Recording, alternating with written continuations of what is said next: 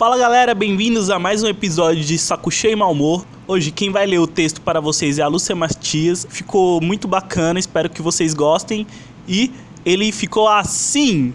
Ontem eu vi as constelações que você me mostrou: beisebol, malagueta, corredor, nomes de paz, pois como você dizia, estrelas não deveriam ter nomes de guerra.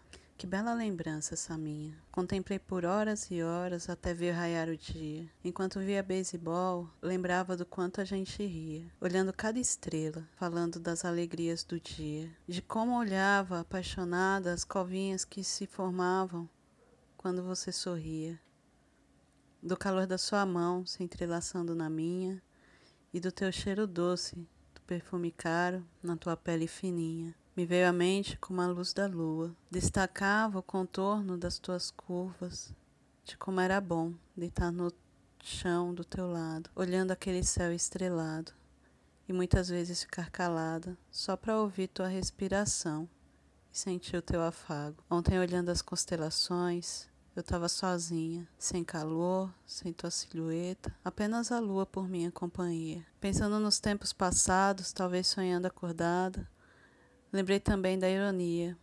Eu olhando as constelações que você tanto amava, pedindo a Deus que minha crença estivesse errada, que você não esteja queimando, mas que fosse uma nova estrela que do céu me velara. O triste da solidão, da tua perda, saber que ela não tem volta. Sem consolo, sem esperança, sem nova história.